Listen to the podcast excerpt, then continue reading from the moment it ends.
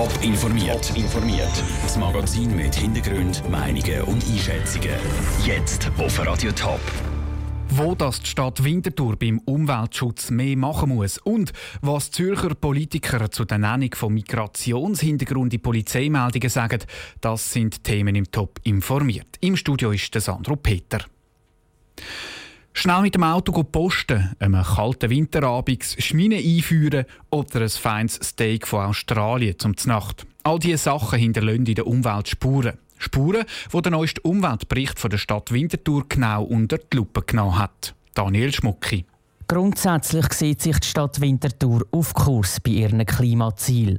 Aber sie sieht noch einen Haufen Verbesserungspotenzial, unter anderem auch im Bereich Verkehr, sagt die Winterthurer Stadträtin Barbara Günthard-Meyer. Das ist mir aufgefallen, dass wir innerhalb der Stadt noch einen recht hohen Anteil, vier von zehn Leuten, haben, die einfach die kleinen Strecken innerhalb der Stadt mit dem Auto machen. Und das ist nicht sinnvoll, ist nicht nötig und man kommt ja sogar schneller für mit dem Velo. Nicht zuletzt wegen dem vielen Verkehr ist auch die Luftqualität und der Lärm nicht wirklich ideal zur Wintertour.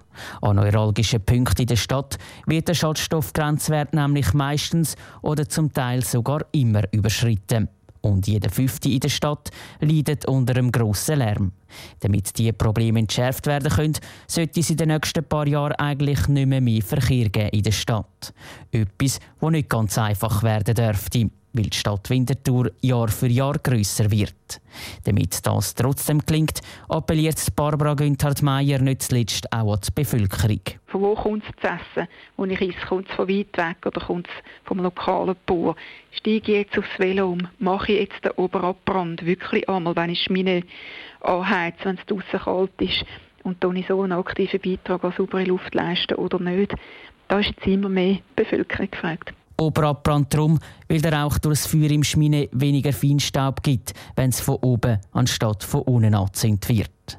Wie auch der Stadtrat helfen will, seine Klimaziele zu erreichen, ist im Moment noch offen. Konkrete neue Massnahmen sollen bei den nächsten Legislaturzielen beschlossen werden. Das ist ein Beitrag von Daniel Schmucki. Der Umweltbericht der Stadt Winterthur kommt alle vier Jahre raus.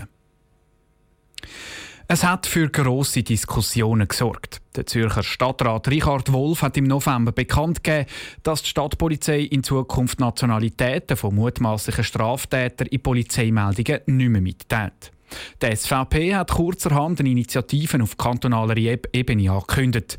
Sie will die Nennung von Nationalitäten im Polizeigesetz verankern.